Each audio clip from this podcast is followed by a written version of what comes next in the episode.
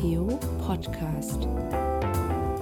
Ihr Podcast aus der Katholisch-Theologischen Fakultät der Uni Münster.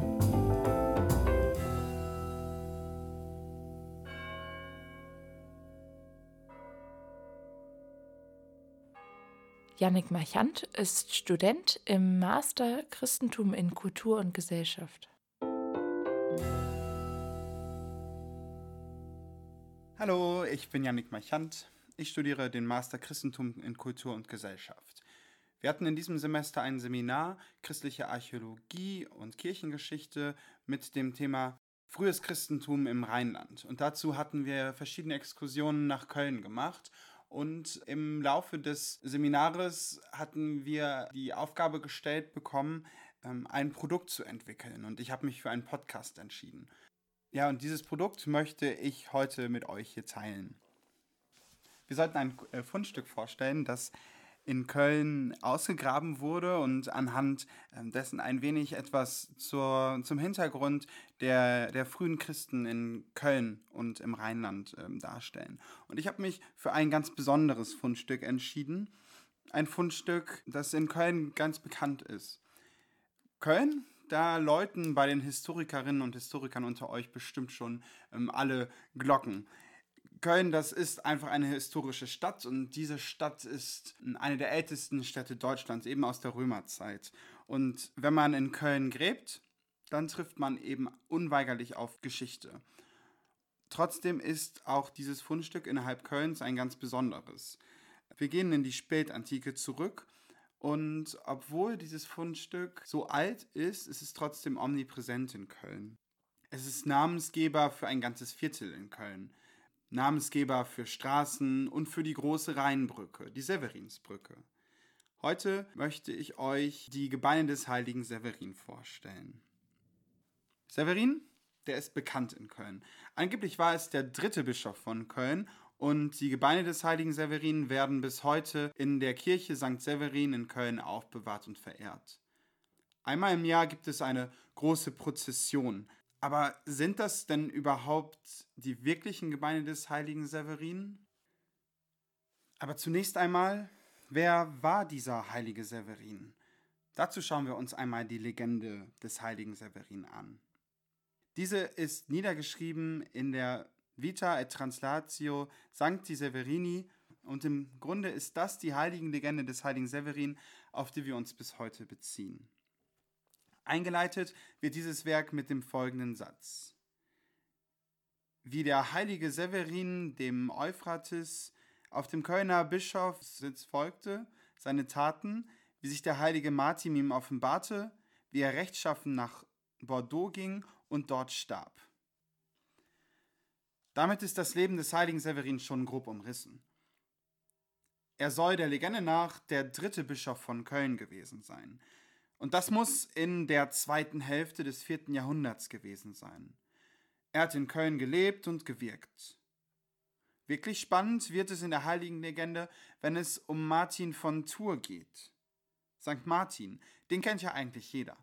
Und so kannte ihn wohl auch der heilige Severin. Angeblich hat er nämlich die himmlischen Gesänge und eine lieblich klingende Melodie der himmlischen Ritterschaft vernommen. Und zwar in dem Moment, als Martin von Tours verstarb. Severin war aber nicht bei Tours, wo Martin verstarb, sondern er war in Köln, ging gerade aus der Messe und hörte diese Klänge. Naja, und mit Frankreich scheint er wohl auch noch anders verbunden gewesen zu sein. Der Legende nach ging er nach Bordeaux, um da seinen Lebensabend zu verbringen. Die Gebeine wurden dann jedoch in Köln beigesetzt. An dieser Stelle steht heute die Kirche, so sagt man das zumindest. Und bei Ausgrabungen im letzten Jahrhundert wurden auch viele archäologische Befunde gemacht. Es ist auf jeden Fall so, dass St. Severin auf einer alten römischen Nekropole steht. Ebenfalls nachgewiesen ist eine lange Tradition der Verehrung des heiligen Severin.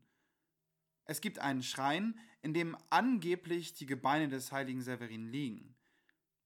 Der letzte, der jetzt genutzt wird, ist aus dem Jahr 1819.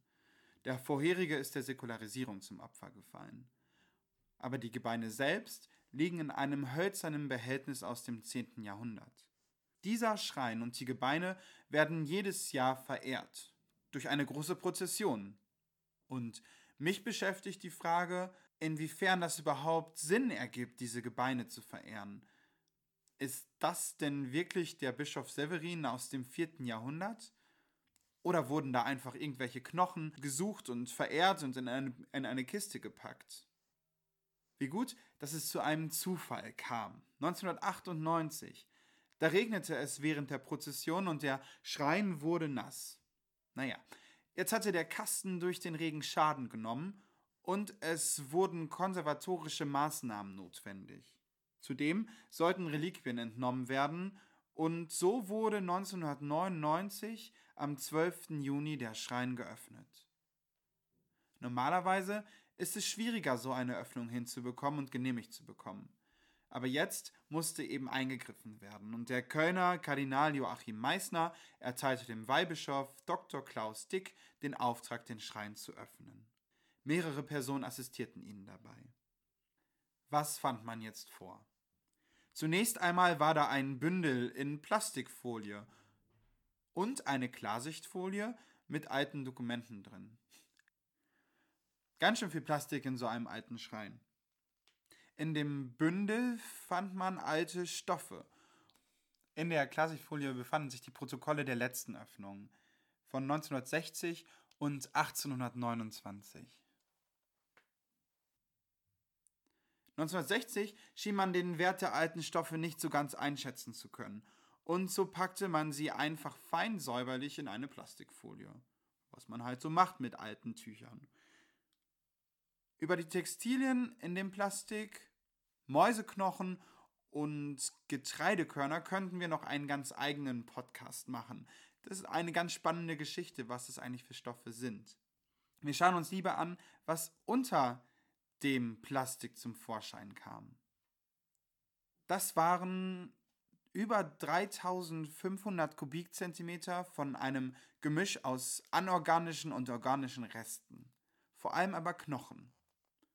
Groß angeschaut hat sich das auch Bernd Pefken. Das ist ein deutscher Prähistoriker, Professor in München gewesen damals und einer der glücklichen Forscherinnen, die damals die Öffnung begleiten durften. 1999 wurden dann einige der Fundstücke auf ihr Alter untersucht. Das Ganze wurde mit Hilfe der C14-Datierung vorgenommen. C14, das ist ein radioaktives Kohlenstoffisotop, das zerfällt. Und zwar sehr regelmäßig, sodass man anhand der vorhandenen Menge von C14 gut auf das Alter eines Fundes zurückschließen kann. Datiert wurden dann zum Beispiel Knochenfragmente eines Menschenfußknochens, eben des Knochens aus dem Schrein. Dieser Knochen stammt zu einer Wahrscheinlichkeit von 95,4% aus der Zeitspanne von 210 bis 390 nach Christus. Ein relativ langer Zeitraum und trotzdem präzise und eben passend in die Zeit, in der auch Severin gelebt haben soll. Allerdings konnte nachgewiesen werden, dass die Gebeine in einem Steinsarkophag bestattet wurden. Diese Bestattungsform ist erst im 4. Jahrhundert üblich im Rheinland. Untersucht wurde auch ein Hautstück. Erstmal finde ich es verrückt, dass überhaupt noch ein Hautstück gefunden werden konnte. Das Hautstück wird aber ebenfalls in den Zeitraum zwischen etwa 200 und 400 nach Christus eingeordnet. Es hat außerdem Abdrücke einer textilen Struktur, wahrscheinlich von einem Seidengewebe. Wer wird bitteschön in dieser Zeit im Seide bestattet? Scheint auf jeden Fall die Totenausstattung einer bedeutenden Persönlichkeit gewesen zu sein. Ein Indiz für einen Bischof? Außerdem wurde ein Käferflügel gefunden. Dieser wird allerdings deutlich früher datiert, wahrscheinlich etwa gegen 230 oder 310 nach Christus. Anzunehmen ist, dass dieser Käferflügel auf jeden Fall schon länger in dem Steinsarkophag gelegen haben muss. Eventuell handelte es sich bei der Bestattung der vorgefundenen Gebeine um eine zweite Bestattung in diesem Sarkophag. Darauf weist der ältere Käferflügel hin. Zweitbestattungen waren allerdings nicht unüblich in der damaligen Zeit. Aber ist dies eine Bestattungsform für einen Bischof? Die Untersuchungen haben im Grunde keine wirkliche Klarheit gebracht. Sie haben weitere Indizien geliefert. Das Forschungsinteresse war groß und so wurde der Schrein 2003 noch einmal geöffnet und die Knochenfunde untersucht von Birgit Großkopf. Birgit Großkopf untersucht Skelette vor allem aus Brandbestattungen, macht morphologische Diagnosen, aber auch histologische Untersuchungen. So erstellt sie Gutachten für die Kriminalpolizei, aber untersucht auch Reliquien. 2003 machte Frau Großkopf sich erstmal einen Überblick über die Knochenfunde. Was war vorhanden, was nicht, was war gut erhalten und welche Knochen konnte man gut untersuchen. Klar ist, dass das Skelett nicht vollständig war. Frau Großkopf konnte vier wichtige Merkmale an dem Skelett feststellen. Das Geschlecht, das Sterbealter, die regionale Herkunft und die Körpergröße. Zum Geschlecht untersuchte Frau Großkopf zunächst die DNA. Allerdings war diese nicht so aussagekräftig, da sie einfach nicht mehr gut vorhanden war. Ihre Aussage zum Geschlecht muss sie also aufgrund der vorhandenen Knochen treffen. Der Oberschenkelknochen kann aufgrund seiner Größe, seiner Ausprägung der Muskelmarken und seiner Robustheit als tendenziell männlich betrachtet werden. Die Zahnanalyse hat ein ungefähres Sterbealter von 55 Jahren ergeben. Plus minus 3,2 Jahren. An den Zähnen kann ebenfalls untersucht werden, wo ein Mensch seine Kindheit verbracht hat. Gemessen wird die Konzentration von Strontium. Diese variiert nämlich von Region zu Region. Ähnlich wie bei der C14-Methode werden hier auch Strontium-Isotope gemessen. Aufgewachsen scheint der Mensch hinter dem Skelett auf jeden Fall linksrheinisch zu sein. Linksrheinisch in einem Gebiet von Bonn bis nördlich von Krefeld. Zwar gibt es Gebiete, die ähnliche Strontium-Isotope aufzeigen, aber da stellt sich die Frage nach der Plausibilität. Soll der Mensch wirklich in Südbayern oder an der Ostsee gelebt haben? Wahrscheinlich ist das eher nicht. Anhand des Schienbeins kann man die Größe des Skeletts ungefähr benennen. Das Schienbein hat ein Maß von 33,9 cm.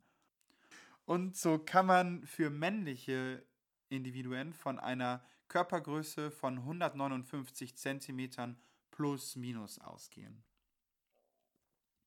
Außerdem scheint der gute Mann an Arthrose gelitten zu haben Zumindest kann dies im rechten Kniegelenk leicht nachgewiesen werden. Fassen wir die Befunde noch einmal zusammen. Begraben wurden die Knochen wohl im 4. Jahrhundert. Es handelt sich um einen Mann, der etwa 55 Jahre alt wurde, also schon ein fortgeschrittenes Alter für die damalige Zeit. Er wurde in Seide beigesetzt also hatte der Mann wohl einen gewissen Stand. Er war 1,59 Meter groß und ist wohl linksrheinisch aufgewachsen. Kommen wir zum Fazit. Sind das wirklich die Gebeine des heiligen Severin? Ganz genau kann man das natürlich nicht sagen. Ausschließen können wir es nach diesen Befunden aber definitiv nicht. Es gibt eben viele Indizien, die dafür sprechen. Bei der Veröffentlichung der Ergebnisse wurde in der Presse schon gejubelt. Jetzt haben wir auf jeden Fall die Gebeine des heiligen Severin gefunden. Die ForscherInnen sind in ihrer Publikation da deutlich vorsichtiger. Sie sprechen von Indizien, die eben dafür sprechen. Das sind nicht nur die Knochenfunde, die wir heute in diesem Podcast behandelt haben, sondern es sprechen auch noch andere Indizien dafür. Wenn man sich zum Beispiel die Entwicklung der Nekropole unter der heutigen Severinskirche anschaut, dann gibt es da eben auch kleine Hinweise auf eine frühe Severinsverehrung und eine lange Tradition, die fast ungebrochen ist. All diese Befunde belegen nicht die Echtheit der Gebeine, aber sie widerlegen sie eben auch nicht. Und ich finde, das ist schon ganz schön viel. So viele Indizien, die irgendwie dafür sprechen. Ein Archäologe, den ich im letzten Monat in Köln getroffen habe, der an den Ausgrabungen beteiligt war, der hat gesagt, wir gehen mittlerweile zu 90 Prozent davon aus, dass das die Gebeine des heiligen Severin sind. So überzeugt bin ich da nicht. Vor allem können wir damit nicht die Legende des heiligen Severin belegen. Aber es spricht eben vieles dafür, dass dort der dritte Bischof von Köln begraben wurde. Schön, dass wir heute gemeinsam die Gebeine des heiligen Severin noch einmal ausgraben konnten und uns die Forschungsergebnisse angeschaut haben. Wenn ihr da weiteres Interesse habt, dann schaut nochmal in die Beschreibung. Dort gebe ich nochmal meine Quellenangaben an. Ich hoffe, euch hat diese Folge gefallen und ihr seid auch in den nächsten Folgen des Theo-Podcasts hier aus Münster dabei. Ich wünsche euch noch einen schönen Tag. Auf Wiedersehen. Janik Marchand.